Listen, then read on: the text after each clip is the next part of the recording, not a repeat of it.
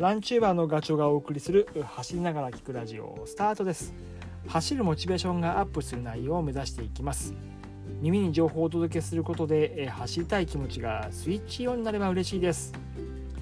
フルマラソンの42キロとかウルトラマラソン60キロ100キロそれからトレランでいうと100マイル、うんえ、160キロ走るレースね。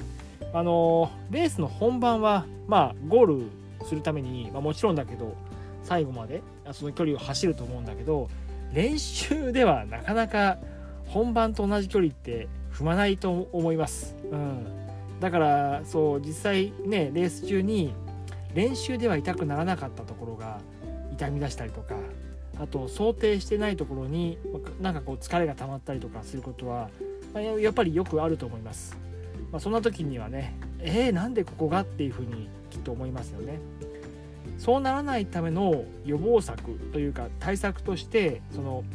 走ってる時にもう何万回も足をつく。その時に衝撃を食らうわけでその食らった時にしっかりと受け止められるというか、えー、まああのなんだろう体勢をつけるという言い方かな。あの足を鋼のように鍛えておくっていうことは非常に重要だというふうに思います。うん、ただ一方で、まあ、逆の発想ではあるんだけど足だけに負担を集中させない。あの負担を軽減させるっていう言い方。もっと言うと足以外の筋肉に分散するっていう言い方が合ってるのかな。この発想もすごく大事だと思います、うん、僕はどっちかっていうと足を鋼にするっていうイメージよりは後者の方があの、うん、重要視してますね。で、まあ、そこでね、えー、まあ分散させるっていう発想で大事になってくるのがどんな練習をしたらいいのかっていうことで言うと体幹なんですよやっぱり。体幹を鍛えるって。うん、でこれってね体幹の練習っていうか鍛えるのは、まあ、ランニングの講習会とかそれから練習会とか行くと、まあ、コーチ役の方が必ず多分言う話だと思うんですよね。練習してねと。場合によってはもうそのメニューの中に組み込まれて実際ねやってる人もいると思いますけどであと本とか雑誌見てももう必ず書かれてる体幹トレーニング。それだけ重要なんですよねやっぱりね。ただ 体幹トレーニングは、まあ、よしっていうふうに思ってもなかなか続かない、まあ、理由は地味、うん、で体幹のまあ言ってしまうと筋肉でいうと腹横筋、うん、これランニングですごく大事なんだけどこの腹横筋ってえーと、と体幹の中でも中にある筋肉なんですよね。でこの筋肉ってね筋肉痛にならないって言われてるんですよ。効果がわからない。でやっぱり筋肉痛ってあの翌日こうじわじわと痛みがあるけどそれってこうなんかこう満足感というか昨日練習したぜみたいなあのそういう感覚になるから 筋肉痛を楽しむっていうことも、まあ、一つのなんかモチベーションでもあると思うんだけど、まあ、これがね痛くならないっていうのもちょっとやる気をそぐ一つの原因かもしれません。はいなのでなかなか体幹トレーニングをね続けるのはねうん気持ちを持っていくのは大変かな。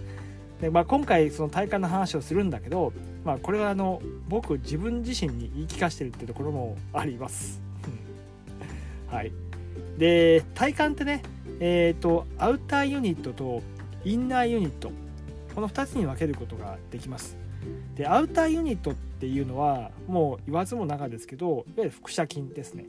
あの見た目でわかるお腹のくびれとかシックスパック。みたいなもの。まあ憧れてるね、えー、人も僕もいいなと思うけど、えー、腹筋して、うん、で筋肉痛にもしっかりなるからやっぱりやっておくとなんかこう嬉しいですよね。あーなんか割れてきたなみたいな、うん、で一方でインナーユニットはそのえっと、腹斜筋の下にあるんですよね。お腹の中でいわゆるなんかコルセットみたいな感じで、えっと、包み込んでるような形です。イメージとしては、えっと、筋肉の名前で言うと腹横筋、うん、これはあの横筋肉のいやお腹の横とかちょっと前の方にもあるんだけど、えっと、腹横筋。であと背中の方にある多裂筋。そして、えっと、上にある、えっと、横隔膜。でそこうん、ユニットの底にあるのが骨盤、えーえーと、低筋群か、うん、骨盤低筋群。この4つで大体こうユニットは構成されてるんですよね。いわゆる箱になってます。でえっ、ー、とそのまあ、背骨の中心に囲むようになってるっていうことでインナーユニットって言われてるんだけど、まあ、そもそもランニングって 体を反ったりとかひねったりとかする動きってなそれほどないじゃないですか。うん、それよりもこう体軸を安定させる方が重要なので、えーと、アウターとインナーとどっちが大事かって言ったらやっぱりインナーユニットの方が大事、うん、そこを鍛えた方が効果は出やすいと思います。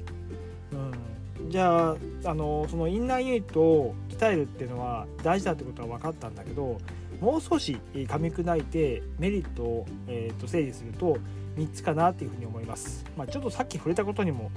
あの重なっちゃうんだけど1つ目はその安定した走る時に安定した姿勢をキープできるっていうことだと思います。えーと、どうしてもこうね上下動とか左右のブレとかその辺があの発生すると長い距離とか走特に走ってるとねいわゆる無駄な動きになってくるわけですよ。でそのあの短い距離では気にならないその動きもいわゆる筋肉が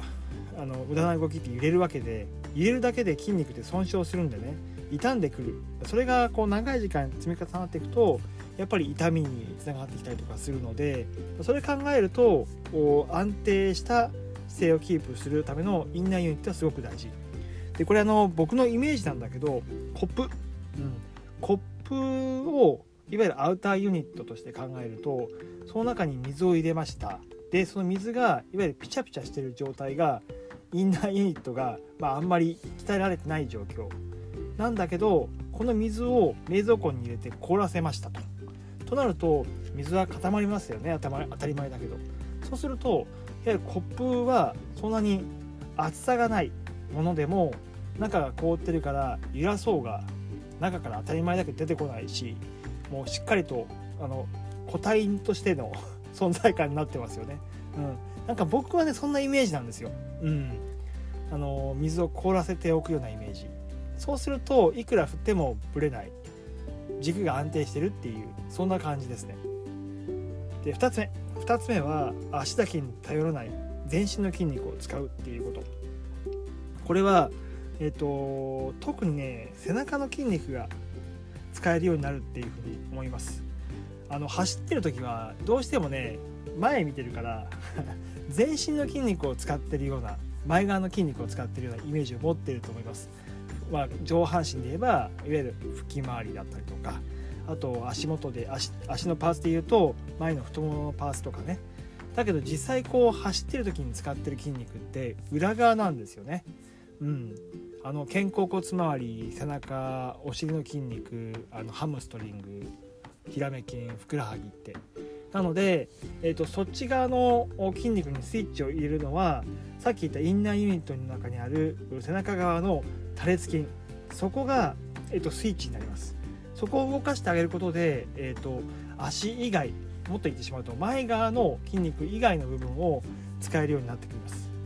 うん、それすごい大事。それが使えるようになると足だけに頼らないから怪我の防止膝に、えーと、疲労が溜まって痛くなったりとかすることがまあ少なくなってくるかなっていうふうに思います。そんな効果もありますね。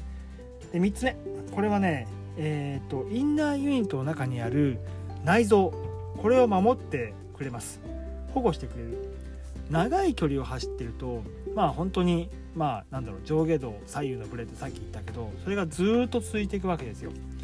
で 当然あの中に入ってる胃？内臓でも胃？ここにねすごい負担がかかる。入れるから、うん、調子が狂いますで特になんだろう、まあ、これトレランのレースなんか僕よく出るから分かるんだけど最初まあ50キロ60キロは普通に走れるんだけどその距離を過ぎると突然体調崩す崩す人って多いんですよ。でこれはまあエイドステーションだとかで固形物をねエネルギー保持のために入れたりとかジェルを1時間ごとに飲んでいて胃の中にどんどんこうまあ入ってくるわけですよねエネルギー群が。それをこう消化させようと、えー、体の中に分散させようと思って一生懸命胃は動くんだけどそれがねなかなか あの揺れが常にこう胃の中に胃に負担がかかるので、えーと、それを発揮する力が衰えていく。そうなってくると あの胃の中にいわゆるエネルギー群が溜まり続けてしまって消化できないままあの居残ることによってあの体調を崩して消化できないからね、まあ、そういう風な原因になったりとかするので、えーと、インナーマッスルを鍛えることで胃のその揺れを防ぐことができます。そういう効果もちょっと期待できるかな。はい、まあ、そんな話をね今3つお話ししましたけど、えーと、聞くとなんかやらなきゃいけないななんていうふうに思いません？もう一回言うと1つ目はあいわゆる安定した姿勢をキープできる。で2つ目はあ足だけに頼らない全身の筋肉が使えるようになる。で3つ目はあのー、内臓インナーユニットの中にある内臓を守ることができる。そうなんです。本当にインナーユニットはすごい大事。なので、まあ、地味なんだけど皆さんやりましょう。はい。で何すればいいかっていう話なんだけど、まあ、これはね、まあ、もう手軽で、まあ、効果があるっていうとやっぱりプランクです。うんプランクだと思います。僕はあのプランク歴はもうすぐで半年かな。うん。えっ、と今週3回やっていて肘をついた姿勢のプランクで2分。で手を伸ばした姿勢で2分。でサイドプランクで1分ずつやってます。計6分か。これねえっ、ー、と初めてさっき半年って言ったけど最初の3ヶ月はね全然できない普通のプランクももう1分がせいぜいでしたね。ただね半年やってるとだんだんだんだんなんかこう知らないうちに楽になってくるんですよ。突然。うん。であと走る時にも姿勢がキープできる時間が長くなった気がします、うん、本当にあの効果は 半年ぐらい経つと見えてくるので、えー、ぜひね皆さんもあの辛抱強くやっていただくことをお勧めします。はい、えー、今回は以上です、えー、このお話が少しでも役に立てば嬉しいです。はい。それではまた次回の放送でお会いしましょう。ガチョウでした。バイバイ。